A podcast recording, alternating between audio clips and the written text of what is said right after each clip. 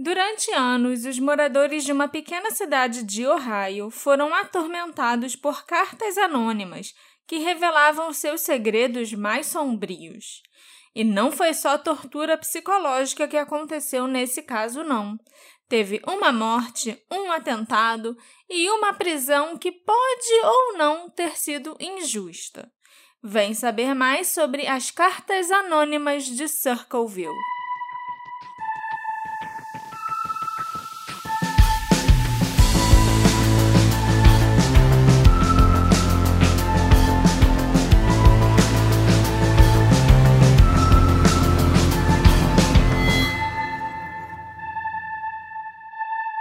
Olá, meus queridos ouvintes! Sejam bem-vindos a um novo episódio do Detetive do Sofá.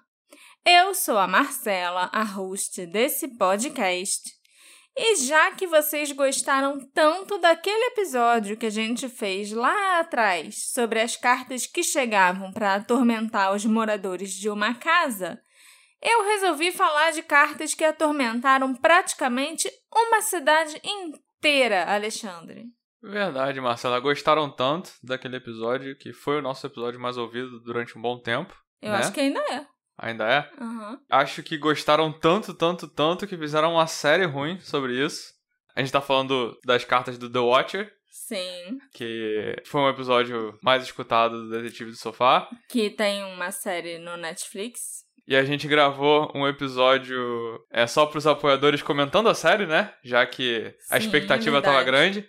Então tá aí nos nossos episódios exclusivos para apoiadores. O que me lembra, Marcela, de falar que esse podcast é um oferecimento desses apoiadores que puderam escutar esse episódio e puderam ouvir outros episódios antes da hora, puderam participar do nosso grupo lindo, secreto, maravilhoso. Eles trazem aí pra vocês, eles garantem Assistem nossas gravações uma vez por mês. eles garantem que esse podcast continue existindo para todo mundo. Então, se você quiser fazer parte desse grupo lindo, maravilhoso, torne-se um apoiador. Vê lá na orelo.cc barra detetive do sofá ou faz pelo aplicativo. Você vê lá como faz seu apoiozinho e aí você vira um apoiadorzinho e fica E vem morar no meu coração. zinho. É. Mas então, Marcela, me fala sobre as cartas de Circleville. Circleville. Bom, Circleville, no Ohio, poderia representar praticamente qualquer cidade americana. Fundada no século XVIII, o seu layout circular inspirou o nome da cidade. E hoje em dia ela é famosa por seu festival anual de abóboras. Mas não é por isso que a maioria das pessoas fora do estado de Ohio conhece o nome de Circleville.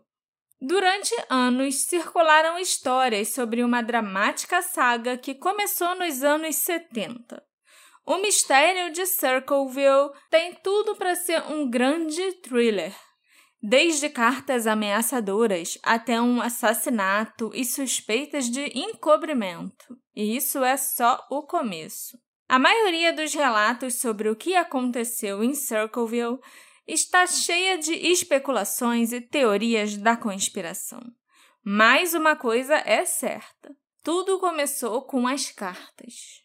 Em 1976, os moradores da pacífica cidade de Circleville, no Ohio, começaram a receber cartas ameaçadoras. O autor dessas cartas anônimas sabia muitos detalhes pessoais de cada morador e afirmava que estava vigiando todos eles. As cartas chegavam pelo correio, tinham o carimbo da cidade vizinha de Columbus e não havia nenhum dado do remetente. Elas eram assinadas por alguém que se intitulava o escritor de Circleville. Um caso em particular foi a razão pela qual as cartas alcançaram grande interesse e ficaram tão famosas, né? Vieram até para o detetive do sofá. A mais perigosa dessas cartas foi enviada a uma motorista de ônibus escolar local, chamada Mary Gillespie, acusando-a de ter um caso com o superintendente escolar chamado Gordon Massey e mandando a Mary encerrar o caso. Se ela não o fizesse, todo mundo ia ficar sabendo. Eu sei onde você mora. Tenho observado sua casa e sei que você tem filhos. Isso não é brincadeira. Por favor, leve isso a sério. A Mary não foi a única a receber cartas perturbadoras, não. Várias outras pessoas em Circleville receberam cartas no mesmo estilo. Muitas dessas cartas contendo detalhes pessoais sobre as suas vidas. Funcionários públicos, jornais, incluindo até o The Dispatch, várias pessoas da cidade e até mesmo algumas pessoas em alguns condados do sul de Ohio, como Galia e Jackson, receberam cartas. Muitas das cartas que essas outras pessoas receberam eram fazendo fofoca sobre o suposto caso da Mary e do Gordon. Mas algumas eram sobre outros atos e transgressões pessoais que o autor da carta parecia saber. Por um tempo, as pessoas entregavam as cartas que recebiam ao escritório do xerife do condado todos os dias. Eventualmente, o mistério progrediu para cartazes perturbadores espalhados pela cidade, com essas fofocas sobre as pessoas. Mas as fofocas eram sobre a motorista de ônibus e o diretor? Ou sobre todo mundo? A maior parte das cartas, até que algumas pessoas aleatórias recebiam, era falando da Mary do, do superintendente, do Gordon. Mas tinha gente que recebia com o autor da carta falando dos próprios segredos da pessoa, da pessoa que, que tinha recebido. Exatamente. Depende, entendeu? Os cartazes também. A maioria era sobre a Mary e o Gordon, mas tinha cartazes sobre outras pessoas. Embora a Mary afirmasse que ela não estava tendo um caso com o Gordon Massey, ela escondeu as cartas do seu marido, Ron Gillespie, pelo maior tempo possível e tentou observar as pessoas ao seu redor durante as suas atividades diárias, na esperança de identificar o autor das cartas. Mas, pouco tempo depois, o marido da Mary, o Ron, também recebeu uma carta. A carta recebida pelo Ron foi menos agradável, e o autor chegava a afirmar que se ele não fizesse algo para acabar com o caso da esposa, ele morreria. O casal fez o possível para ignorar as ameaças, até que chegou outra carta pior. Ela deixava pouco para a imaginação quanto à seriedade do autor das cartas anônimas. Gillespie, vocês tiveram duas semanas e não fizeram nada. Admitam a verdade e informem o conselho escolar. Caso contrário, vou transmitir no rádio, em cartazes, pôsteres e outdoors, até que a verdade tenha sido revelada para todos. Agora, mais certos do que nunca de que o autor das cartas era alguém próximo à família Gillespie, Mary e Ron mostraram as cartas para a irmã do Ron, a Karen, e para o marido dela, Paul Fresher. A Mary, então, confessou que ela tinha algumas ideias sobre quem poderia ter escrito as cartas. Ela suspeitava especialmente do William Massey, o filho adolescente do Gordon. O Ron e o Paul, então, escreveram cartas para o suspeito, dizendo que conheciam a identidade dele. Eles enviaram as cartas e, por um tempo, Parecia que o plano tinha funcionado e novas cartas pararam de chegar. A vida parecia estar voltando ao normal, até que, em uma tarde de agosto de 77, os horrores recomeçaram e as consequências foram muito mais sérias. Dessa vez, uma carta não foi o motivo do problema, e sim um telefonema. Em 19 de agosto de 77, quando a Mary estava viajando com a cunhada para a Flórida, o Ron atendeu o telefone de casa e falou com a pessoa que ele acreditava estar por trás das cartas bizarras. Logo após essa ligação, o Ron saiu de casa completamente enfurecido e armado, dizendo para os filhos pequenos que ia acabar com isso de uma vez por todas. Muitos acreditam que ele ia confrontar o suposto autor das cartas, mas exatamente o que aconteceu a seguir nunca ficou claro, exceto por uma coisa: o Ron Gillespie nunca voltou para casa. Eita. Ele bateu sua picape em uma árvore e morreu naquela noite. Eita! Parecia um acidente, mas o Ron estava com uma arma. E depois que a perícia a examinou, foi descoberto que a arma tinha sido disparada em algum momento entre ele ter saído de casa e ele ter batido com o carro. Mas a polícia nunca encontrou a bala e nem a cápsula. Outro fator misterioso é que havia muito álcool no sangue do Ron.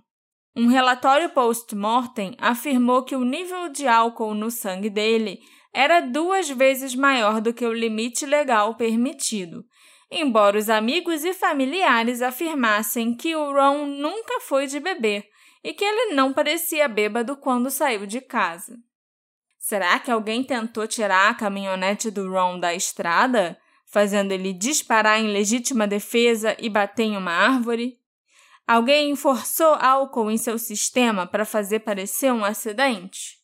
Ou o Ron simplesmente foi levado ao desespero, dirigiu embriagado e acabou com a própria vida? Ninguém sabe até hoje, mas todas essas teorias e mais um pouco foram sugeridas. Apesar de existirem fatores que levantassem suspeitas de que a morte poderia ter sido resultado de um crime, o xerife do condado, Dwight Radcliffe, considerou a morte um acidente. A decisão do xerife apenas pareceu enfurecer o autor das cartas, quem quer que fosse. Ele continuou enviando cartas para diversas pessoas na cidade, acusando a Mary Gillespie de ter um caso com o Gordon Massey, deles terem planejado o assassinato do Ron e ainda acusando o xerife Dwight Radcliffe de encobrir os assassinos. É, porque se você pensar, o principal interessado em acabar com o caso, que não é o autor da carta, era o marido que morreu. Sim. Então o autor das cartas perdeu uma pessoa aí relevante no, no plano dele. Sim, verdade. Mas, como vocês sabem, a Mary estava na Flórida. E quando a polícia foi investigar os movimentos do Gordon naquele dia, ele também tinha ido para a Flórida para encontrar a Mary por lá e poderem ter o caso deles com um pouquinho de privacidade, sabe? Assim, os caras estavam comprometidos mesmo, né? Uhum. Tinha alguém muito. Eu não sei se eu devia estar rindo disso.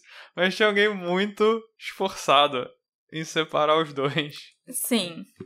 E os dois, a essa altura é tipo de sacanagem, sabe? Eu vou provar que eu não vou fazer o que eles, o que esses terroristas mas, querem. É, mas ele, a Mary e o Gordon juravam de pés juntos na cidade que eles nunca tiveram caso, que eles não tinham nada e tal. Aham. Uhum. Mas eles não vão ceder a essas demandas terroristas. É. Eventualmente, o Gordon se separou da esposa e começou um relacionamento oficial com a Mary.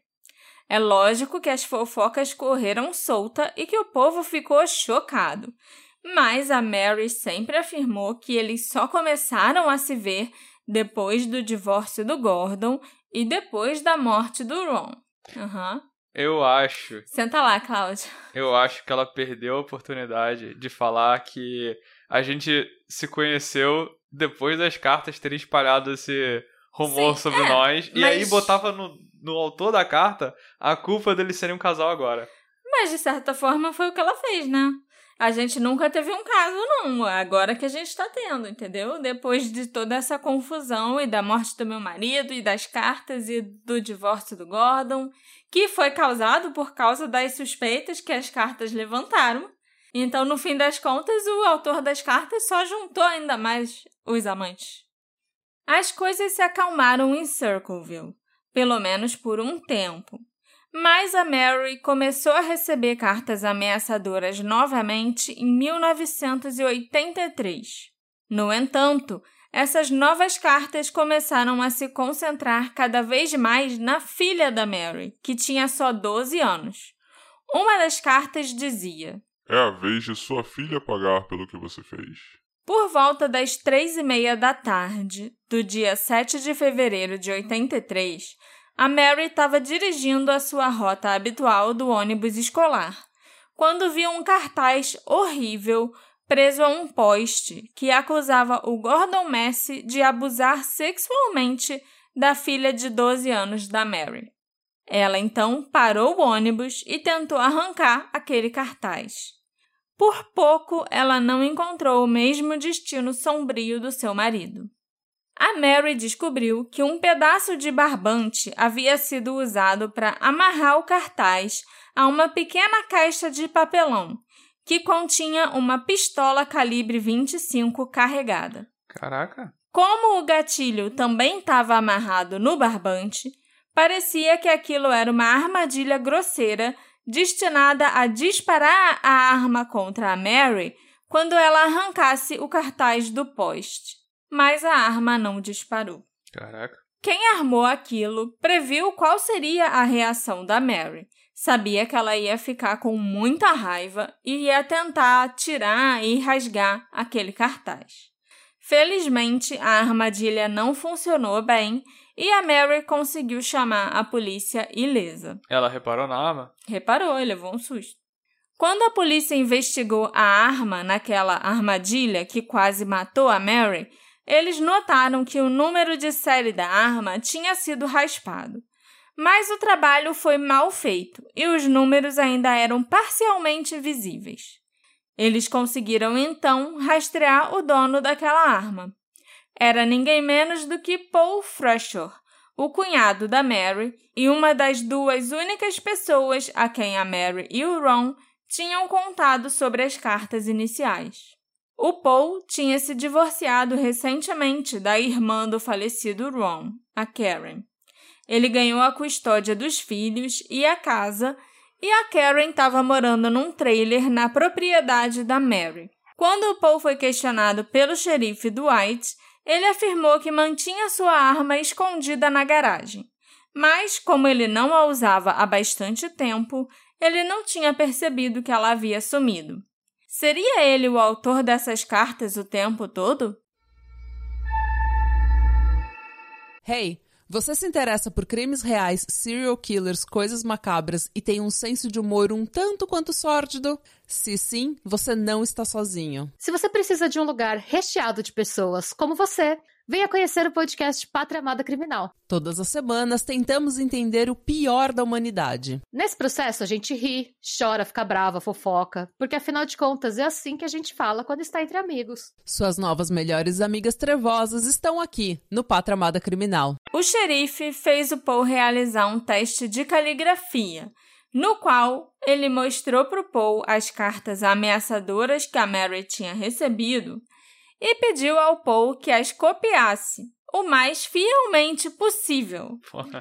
Passou o trabalho Foi- de casa pro cara. Foi um teste bizarro. Eu nunca vi isso, sabe? O xerife virou para ele e falou: copia essa letra e o texto dessa carta aqui, entendeu?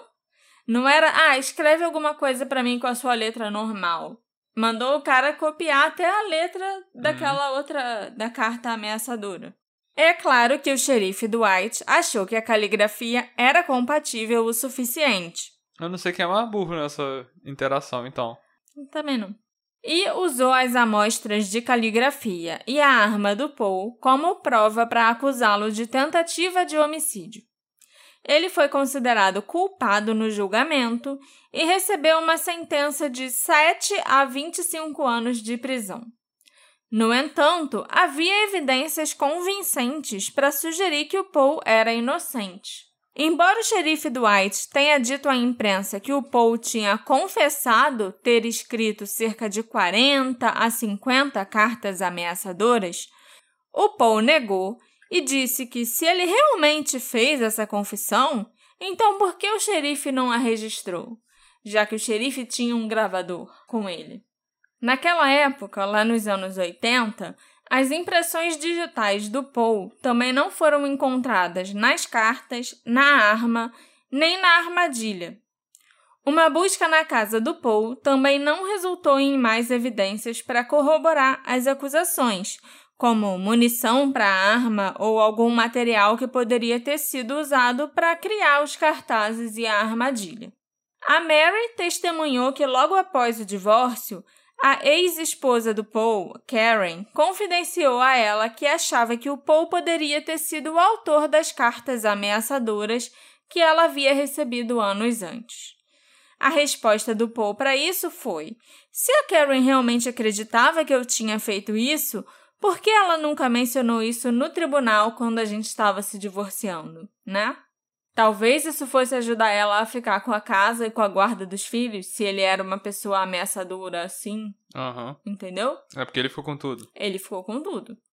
Embora o Paul não estivesse trabalhando no dia em que a Mary encontrou o cartaz e a armadilha, ele tinha um álibi. Uma testemunha o colocava em sua casa entre meio-dia e meio e quatro e meia da tarde. A promotoria respondeu, trazendo uma testemunha surpresa, que testemunhou ter visto o cartaz ao longo da rota da Mary entre onze e meia e meio-dia daquele dia em questão.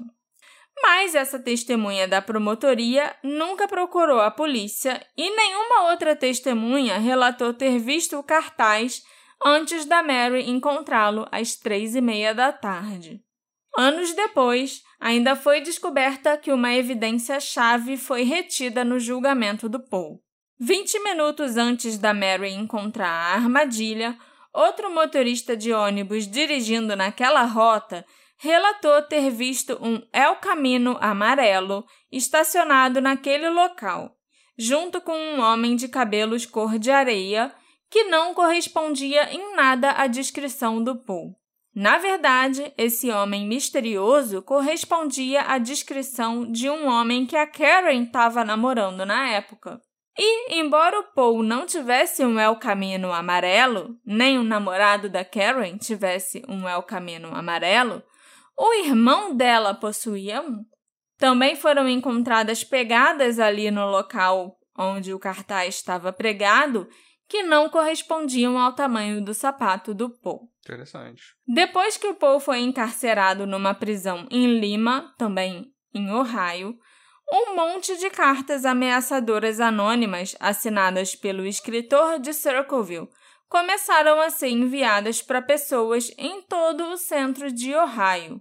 Embora as cartas continuassem sendo carimbadas de Columbus, que ficava a quase 150 quilômetros de Lima, o xerife Dwight ainda estava convencido de que o Paul estava de algum jeito enviando as cartas de dentro da prisão. Em resposta, o Paul foi colocado em confinamento solitário. Ele teve acesso negado a materiais de escrita e foi constantemente monitorado, mas as cartas continuaram sendo enviadas. Embora o diretor da prisão chegasse a testemunhar afirmando que era impossível para o Paul ter enviado as cartas, ele teve a liberdade condicional negada em sua primeira audiência em dezembro de 1990. Alguns dias depois, foi a vez do próprio Paul receber uma carta anônima zombando dele por isso.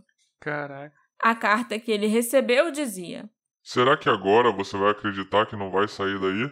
Eu te disse há dois anos atrás: quando eu armo para alguém, não há saída.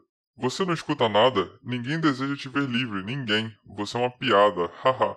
O Paul não conseguiu liberdade condicional até maio de 94. Com o apoio de um jornalista investigativo chamado Martin Yent, o caso das cartas de Circleville foi apresentado no programa Unsolved Mysteries. E enquanto o programa trabalhava no episódio, né, na história, os produtores receberam um cartão postal anônimo assinado pelo escritor de Circleville, que dizia: Esqueça Circleville, Ohio. Não faça nada para ferir o xerife Radcliffe. Se você vier para Ohio, seus Elsicles vão pagar. O que, que é Elsicles? Eu não sei. Eu até tentei procurar para ver se era tipo uma gíria local ou alguma coisa assim, mas eu é, eu não sei. É exatamente como estava escrito na carta. If you come to Ohio, your Elsicles are gonna pay. Entendeu?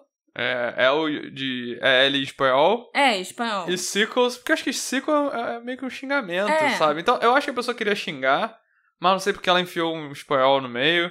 Vai que é uma coisa da área. Vai que Mas ela é queria Ohio. xingar alguém que era latino, a equipe do programa era latina, não sei, mas é um- deve ser um xingamento. Não, que é um xingamento, eu imagino. Só não entendi também por que esse xingamento, sabe? O Paul Fresher tentou limpar o seu nome e ele até escreveu uma carta ao FBI pedindo que eles investigassem a morte do Ron Gillespie. Na carta, o Paul dizia o seguinte: Caro FBI, estou pedindo encarecidamente que vocês se envolvam e investiguem o caso da morte do meu ex-cunhado, porque eu acredito que foi um assassinato e que foi encoberto pelo xerife do condado de Pickaway, aqui no estado de Ohio. Por favor, revisem os anexos que eu envio. Eles confirmam que algo está errado. Sei que o FBI está ocupado. No entanto, se alguém apenas tirar alguns minutos para ler a minha carta e analisar os anexos, vocês verão por si mesmos que tem alguma coisa errada. O xerife em questão é Dwight Radcliffe, do condado de Pickaway, em Circleville, Ohio. Fui mandado para a prisão por causa de uma série de cartas obscenas e ameaçadoras que deixaram o condado em pânico. Eu fiquei preso por 10 anos e meio e as cartas continuaram chegando ininterruptamente. Eu acredito que a maioria dessas cartas obscenas, ameaçadoras e perigosas eram verdadeiras. Estou pedindo que as cartas sejam investigadas e que esse assunto seja definitivamente esclarecido. O nome do meu cunhado era Ronald L. Gillespie, e aqui estão os dados dele. Sinceramente, Paul Larry Fresher. Mas tem uma ironia aí, né? Tem o quê? A ironia dele tá escrevendo uma carta. Ah. Pedindo. É. Mas como que a, você a vai... FBI cruza os braços. Hum, você afirma que não escreveu as cartas, mas está aqui mandando mais cartas. Hum, eu sou muito esperto. Mas como que ele ia entrar em contato com o FBI nos anos 90 se não fosse por carta? Não tem o telefone do FBI, né? E assim, ele já tinha pedido várias vezes pro, pra polícia do condado, pra polícia estadual também do Ohio, para investigarem de novo o caso das cartas e a morte do Ron. E, inclusive, se o FBI, que trabalhava em conjunto, os agentes que trabalhavam em conjunto com a polícia estadual, tinham se oferecido para ajudar a investigar esse caso. Mas a polícia estadual falou: não, não precisa, já tá resolvido, foi esse cara aqui, e acabou, entendeu? Uhum. O Paul Fresher e o jornalista Martin Ant acreditavam que a sua condenação pela tentativa de homicídio tinha sido uma armação orquestrada pela sua ex-esposa vingativa, Karen, em resposta ao divórcio. A Karen era uma das únicas pessoas que sabia que a arma do Paul ficava guardada na garagem, e depois que o Paul foi para a prisão, a Karen recuperou a custódia dos filhos e recuperou a casa. Suspeita-se que a série original de cartas enviadas nos anos 70 foi escrita por um homem chamado David Longberry, um motorista de ônibus escolar que trabalhava com a Mary e que ficou com raiva por ela ter rejeitado seus avanços românticos. Quando ela começou o caso com o superintendente Gordon, isso teria deixado o David com ciúmes. Tipo, Pô, ela não quis ter um caso comigo, mas tá tendo um caso com esse superintendente aí. E praticamente todas as cartas iniciais eram falando sobre o caso da Mary com o Gordon. É possível que as cartas tenham diminuído inicialmente porque a Mary e o Gordon Messi interromperam o caso por um tempo. Mas aí o Gordon se divorciou da esposa em 79 e, eventualmente, os dois começaram um relacionamento às claras após o divórcio e a morte do Ron. Então as cartas começaram de novo e ainda se transformaram em placas ou cartazes, sendo colocadas ao longo da rota de ônibus da Mary, a mesma rota que o David fazia. Em 1999, o David se tornou um fugitivo procurado após estuprar uma menina de 11 anos e cometeu suicídio enquanto fugia. Eu acredito que tudo isso começou por ciúme, com um cara que queria ficar com a Mary Gillespie, que rejeitou seus avanços e queria ficar com o Gordon Messi. O colega de trabalho então começou a escrever cartas para expressar o seu descontentamento e começou a ameaçar as pessoas, principalmente a Mary e o marido dela, o Ron Gillespie, com a intenção de encerrar o caso ou o casamento da Mary e do Ron. Eu acho que o Ron tomou coragem para enfrentar o David, enfrentar esse cara que ele pode ter reconhecido durante a ligação, e ele acabou morrendo legitimamente por causa de um acidente no caminho. Nunca foi estabelecido o que o interlocutor disse para o Ron no telefone para atraí-lo para fora de casa. Como a Mary estava viajando e o Gordon supostamente a encontraria na Flórida para os dois continuarem o caso, eu me pergunto se o David Longberry aproveitou a oportunidade para finalmente revelar o que estava acontecendo para o Ron. Até esse telefonema, o Ron parecia sempre ter acreditado na Mary quando ela dizia que as alegações sobre ela estar tá tendo um caso não eram verdadeiras. O único mistério que continua na morte do Ron é em relação à bala disparada pela arma dele. Pelo que a gente sabe, o Ron poderia ter disparado a arma pela janela enquanto dirigia com raiva, ou ele poderia ter disparado acidentalmente quando bateu na árvore. Eu então acho que depois que o Paul e a ex-esposa Karen se divorciaram, no início dos anos 80, ela usou o joguinho do escritor de Circleville de deixar os cartazes, assim como escrever cartas, como uma forma de incriminar o Paul como o autor para se vingar dele por causa de uma amarga disputa de divórcio. A descrição do Martin Yent sobre a Karen é a de uma mulher muito, muito zangada e manipuladora que ainda estava plantando histórias negativas sobre o Paul até o início dos anos 90. Já depois do Paul ter até cumprido a pena dele, né, na prisão, ele foi libertado em 94 e a mulher ainda estava fazendo a caveira dele por aí. É possível que a saga das cartas de Circleville tenha duas histórias diferentes que foram ligadas quando a Karen usou a série original de cartas como inspiração para inventar uma trama e incriminar o ex-marido anos depois.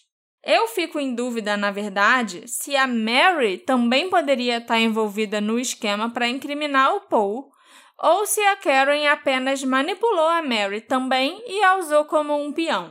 É, se ela não tivesse participando, ela podia ter morrido, né? Sim, é, se a armadilha, a suposta armadilha funcionasse, o gatilho ia ser, tipo, acionado quando ela arrancasse o cartaz. E aí ela teria morrido. Uhum. Ou a Karen podia ter feito a armadilha mal feita de propósito, só para assustar. Ou ela queria matar a irmã também, porque valia qualquer coisa para ferrar com o ex-marido, sei lá. Mas aí era a cunhada dela, que não tinha a ver com o ex-marido. Ela, ela, era irmã, irmã do... do Ron, que já tinha morrido. A Karen, entendeu? Às vezes não, não seria problema matar ela. É, ok. Deve-se notar também que o Paul Fresher morava num condado diferente e trabalhava numa fábrica de cerveja 50 horas por semana. É improvável que ele conhecesse as inúmeras pessoas em Circleville, muito menos que soubesse detalhes íntimos sobre as vidas daquelas pessoas para sair escrevendo nas cartas por aí. Ou era o que ficou preso, né? É. A única coisa que não faz sentido para mim, se a Karen ou alguém armou pro Paul, é porque eles continuariam escrevendo cartas quando o Paul já estava na prisão. Isso parece contraprodutivo para incriminar alguém, já que você não quer levantar dúvidas de que a pessoa na prisão é a pessoa que escrevia as cartas, certo? Uhum.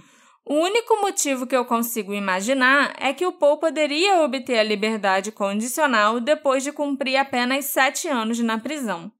Ele era um prisioneiro modelo e provavelmente teria obtido a condicional na primeira audiência em 1990. Mas a circulação das cartas aumentou durante esse período, e como o Paul não admitia ser o autor das cartas, o Conselho da Liberdade Condicional negou o pedido. Ah, e sobre o William, né, o filho adolescente do Gordon Messi, de quem a Mary suspeitou lá no início, em 76, depois de receber as primeiras cartas, ele não tinha nada a ver com essa história toda e o nome dele nunca mais nem aparece no caso. O Paul Fresher morreu em 2012 de ataque cardíaco, mas ele sempre continuou afirmando que ele era inocente e tentando descobrir, ou pelo menos confirmar, quem era o autor das cartas. Suas acusações e teorias da conspiração eram muitas. A mais notável foi o seu ataque ao xerife Dwight Radcliffe que o Paul alegou ter acobertado vários casos de corrupção ao longo da carreira. Isso incluiu esconder muitas das cartas que as pessoas receberam para encobrir alegações de abuso sexual infantil por um legista do condado e alegações de que o promotor público, o mesmo que processou o Paul, teria engravidado uma professora e a assassinado. Na opinião do Paul, o xerife Dwight estava encobrindo os crimes para diminuir as estatísticas de crime no seu condado e promover a sua carreira. Parece claro que o escritor de Circleville sabia muito sobre o que acontecia na cidade, especialmente no condado. Mary Gillespie e Gordon Massey estavam realmente tendo um caso. Além disso, após uma investigação realizada por uma estação de TV de Ohio, uma família local confirmou os rumores de que o promotor Roger Klein havia engravidado uma professora e que a professora havia morrido misteriosamente. Eita. Não se sabe quem a matou, mas uma exumação foi feita e ficou comprovado que o Roger Klein era o pai daquele feto. Segundo o autor da carta, o promotor teria assassinado essa mulher porque ela poderia arruinar a carreira dele. O Roger Klein foi investigado em relação à morte dela e do bebê, mas acabou inocentado. E como eu já falei para vocês, eu acho, né? O Roger Klein se tornou um juiz do Tribunal de Apelações e se aposentou em 2013. Pessoas fazendo coisas ruins e sendo Exaltadas. exaltadas, né? Normal. Recompensadas. Normal. Na sociedade. As acusações de abuso sexual infantil feitas pelo autor das cartas ao legista do condado, o Dr. Ray Carroll, também eram verdadeiras. O Dr. Carroll recebeu 12 acusações de imoralidade grosseira, crimes sexuais, corrupção de menor, pornografia, obscenidade e atentado ao pudor em dezembro de 93. E eu adoraria dizer aqui que ele ficou preso por um longo tempo, que ele foi punido e tal, mas não foi o que aconteceu. Quando as denúncias contra ele foram feitas, o promotor do caso, adivinha quem? O do parágrafo anterior. Roger Klein, afirmou que os crimes já haviam prescrito e nada poderia ser feito. O acusado Ray Carroll então se mudou para a Flórida e não se teve mais notícias dele desde então. Deve ter ap aproveitado né, a velhice dele lá na, na Flórida. Os aposentados gostam de ir para a Flórida. Aparentemente, os pedófilos também. Depois de receber a liberdade condicional, o Paul Fresher criou seu próprio website para professar a sua inocência. O Paul afirmava no site, que inclusive ainda está no ar até hoje, apesar do Paul ter morrido em 2012, que o xerife Dwight Radcliffe encobriu os crimes do promotor e do legista do condado o máximo possível para ele se tornar o presidente da Associação Nacional de Xerifes. Quanto menos crimes acontecessem no condado onde ele era o xerife, maiores as chances dele se tornar o presidente da associação né? Ainda mais que o condado dele era imaculado. Nenhum dos funcionários do condado era criminoso, imagina. Porra, é. Embora essa teoria pareça absurda, o xerife Dwight conduziu investigações de má qualidade. E ele, de fato, conseguiu se tornar o presidente da Associação Nacional pouco tempo após a condenação do Paul. Além disso, a carta que foi enviada para o Unsolved Mysteries parecia falar sobre o xerife e tentar protegê-lo de alguma forma, enquanto a carta enviada ao Paul enquanto ele estava na prisão parecia sugerir que o escritor era próximo do xerife ou da polícia, que sabia bem sobre o caso do Paul e que sabia também que a condicional dele ia ser negada. Em 2021, o programa de TV 48 Hours da CBS americana exibiu um especial sobre as cartas anônimas de Circleville, e algumas revelações muito importantes foram feitas no programa. A primeira dessas revelações foi feita pelo jornalista Martin Yant e por uma sobrinha do Paul Fresher. Quando o divórcio do Paul e da Karen aconteceu, o casal tinha três filhos adolescentes, duas meninas e um menino. E a Karen começou a praticar alienação parental. Ela falava coisas horríveis sobre o Paul para os filhos, o impedia de ver os filhos, dizia para os filhos que o pai não queria saber deles. Mas as duas meninas não acreditaram totalmente nas alegações que a mãe fazia elas perceberam que elas estavam sendo manipuladas. Já o menino, chamado Mark, acreditava piamente na mãe e aparentemente fazia tudo que a Karen mandava. Como a gente sabe, foi a arma do Paul Fresher descoberta na armadilha feita para tentar matar a Mary que ajudou a colocá-lo atrás das grades. E de acordo com o Martin Yent, o Paul suspeitava fortemente que a pessoa que tinha roubado a arma da garagem de casa e dado para Karen para que ela pudesse incriminá-lo era o próprio filho dele, o Mark. O Paul nunca revelou essas suspeitas à polícia, né, de que o filho era quem tinha roubado a arma, porque apesar de todos os problemas que a família estava enfrentando após o divórcio, ele ainda amava muito o filho. Mas tudo isso destruiu o Mark. O divórcio, as cartas, a prisão do pai e também o fato de que quando o pai, o Paul saiu da prisão, ele ainda não conseguia falar com o pai, ainda não conseguia ter um relacionamento com o pai, porque tudo que a Karen falou ainda era muito presente na cabeça do Mark. Uhum. Ele era bem novinho quando o divórcio aconteceu. As irmãs dele não, as irmãs, depois que o Paul saiu da prisão, até conseguiram ter uma relação melhorzinha com ele. Mas tudo isso que aconteceu destruiu o Mark de uma forma que nunca poderá ser consertada. Pouco antes do nascer do sol, em 11 de setembro de 2002, em Portsmouth, Ohio, o corpo de um homem foi encontrado flutuando no rio Scioto. Era Mark Fresher, de 39 anos. Ele tinha atirado em si mesmo. A mãe dele, a Karen, afirmou que ele já sofria de depressão há anos, desde a adolescência.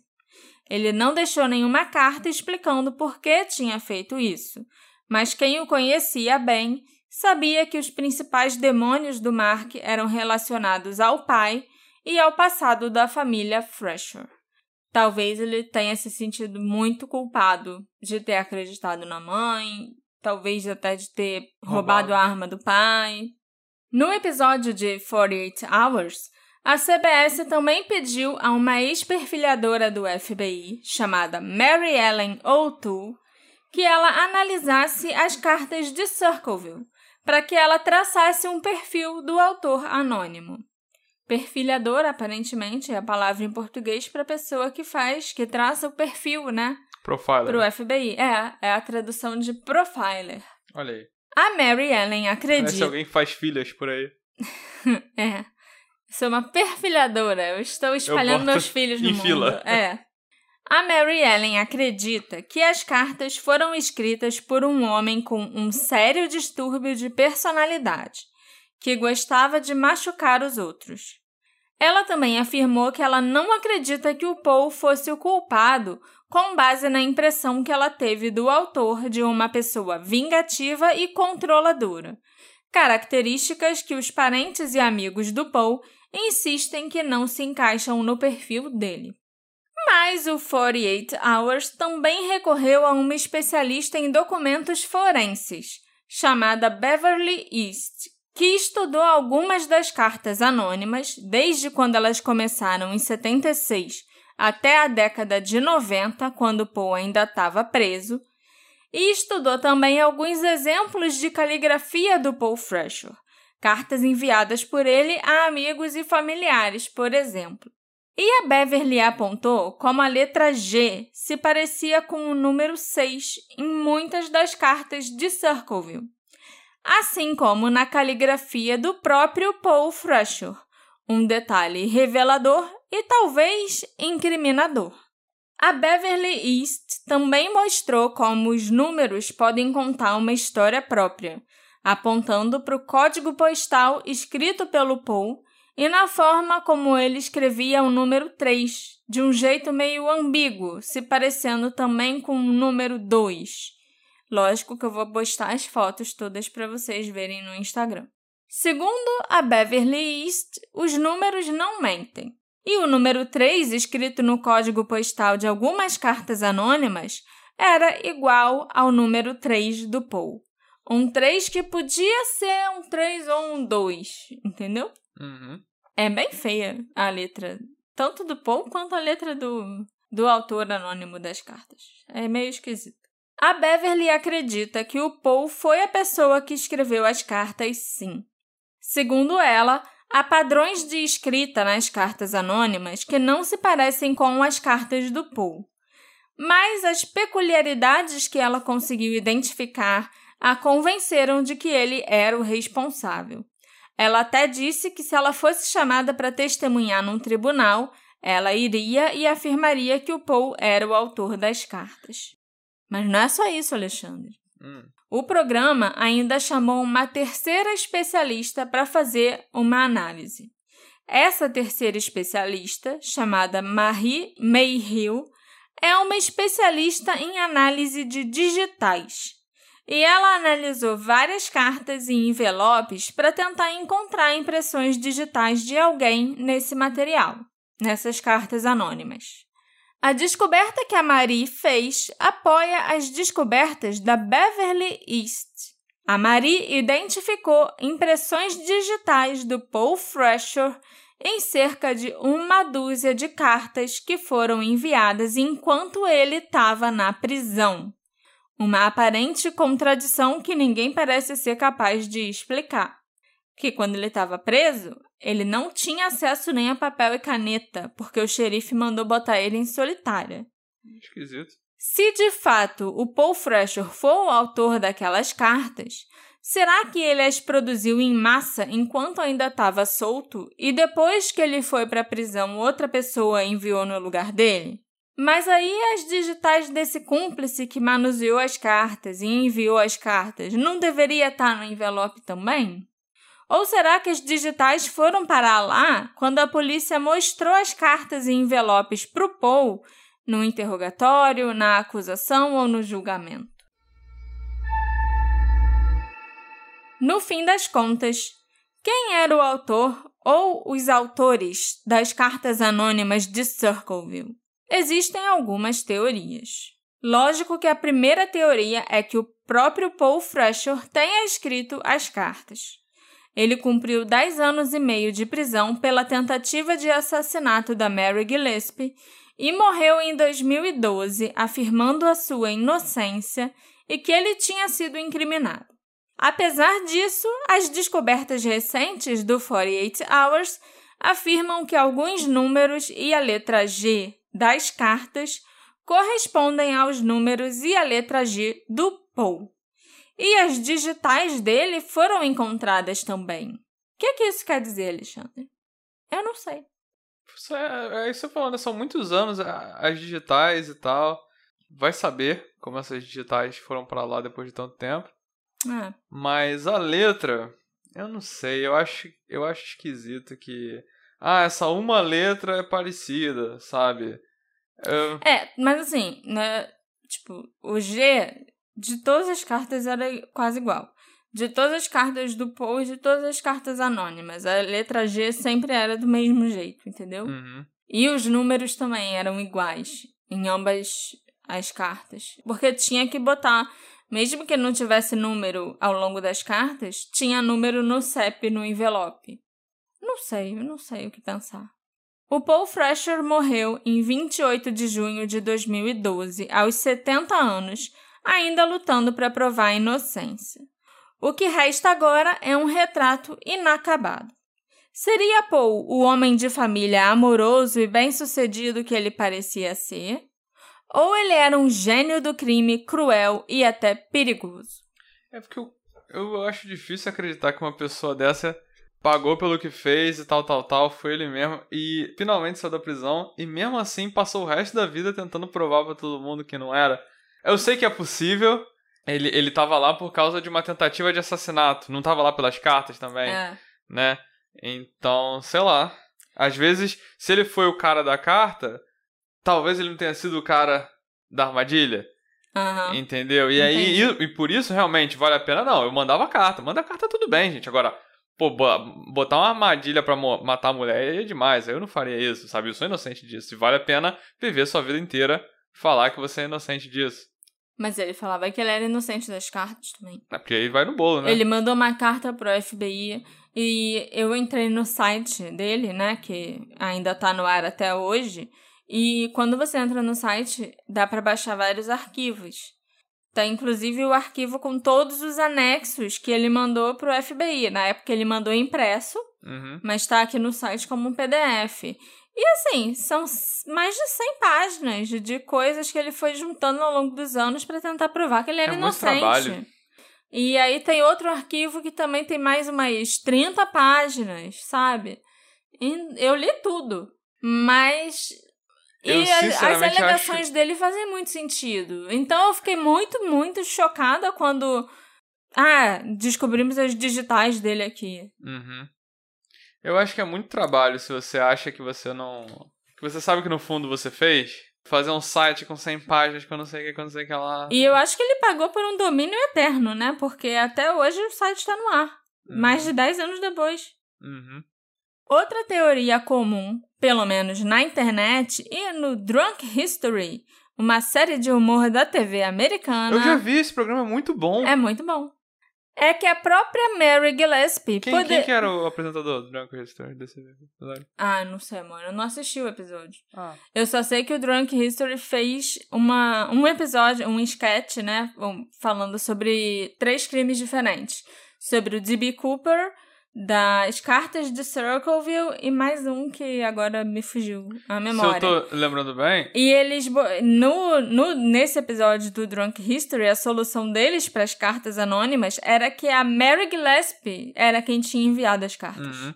É, porque o Drunk History, a gente tá falando, é, de vez em quando aparecia pra mim no YouTube, por isso que eu conheço. Aham.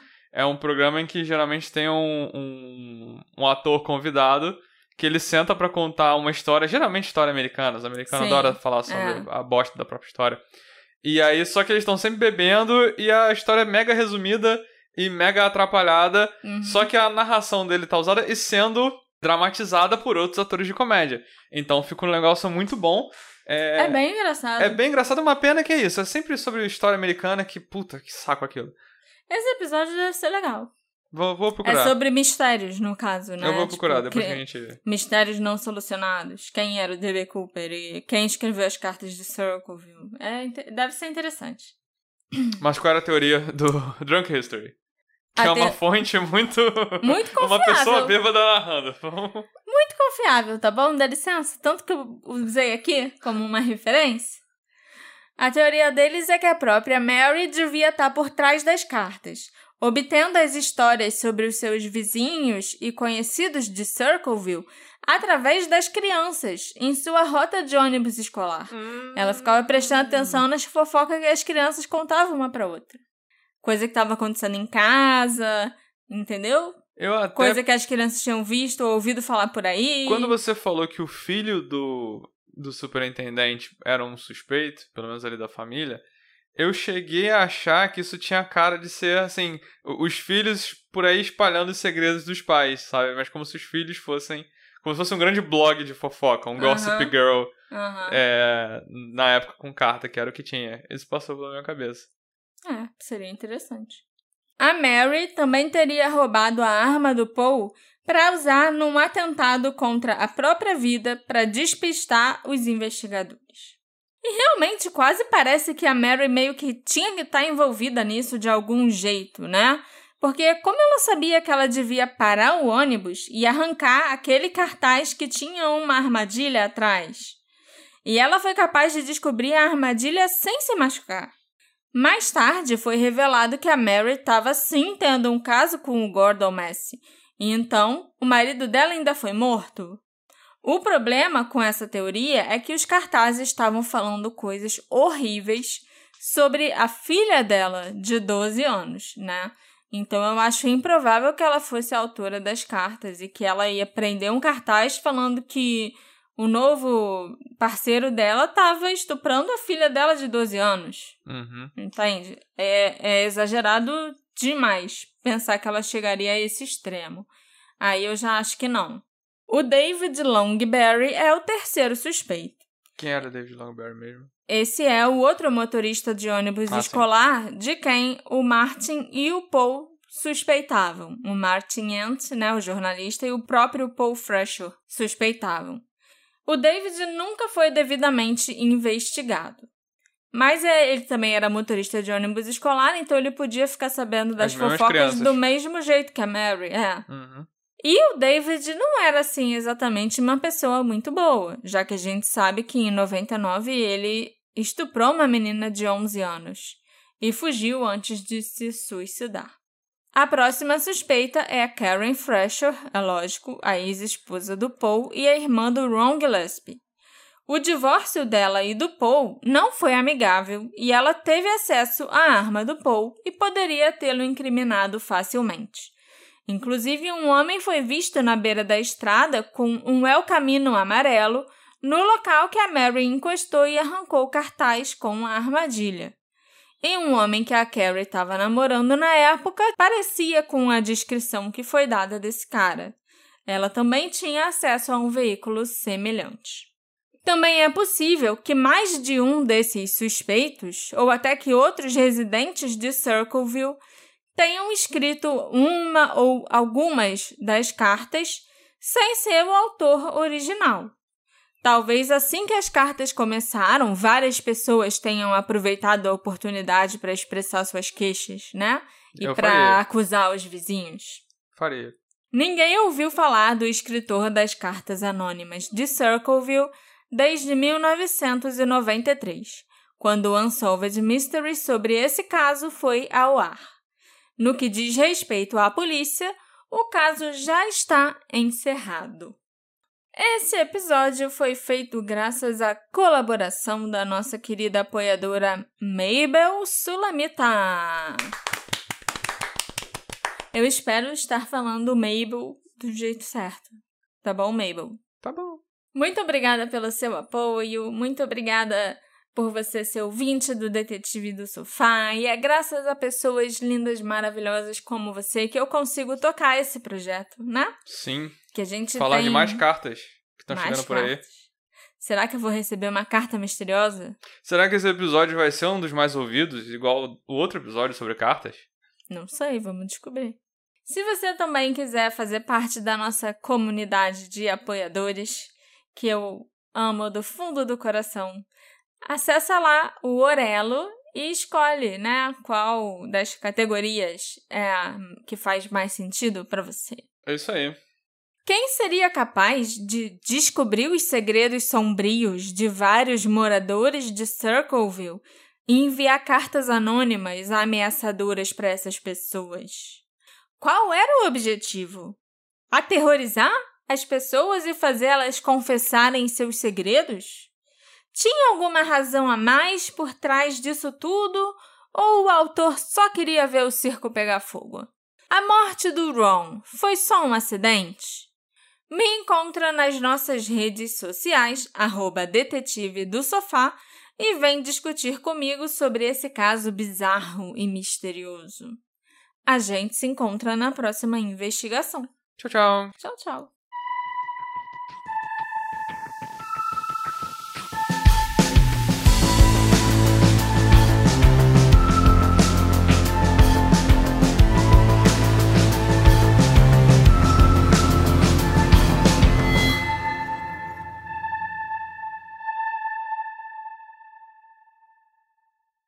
Hey, Você se interessa por crimes reais, serial killers, coisas macabras e tem um senso de humor um tanto quanto sórdido? Se sim, você não está sozinho. Se você precisa de um lugar recheado de pessoas como você, venha conhecer o podcast Pátria Amada Criminal. Todas as semanas tentamos entender o pior da humanidade. Nesse processo a gente ri, chora, fica brava, fofoca, porque afinal de contas é assim que a gente fala quando está entre amigos. Suas novas melhores amigas trevosas estão aqui no Pátria Amada Criminal.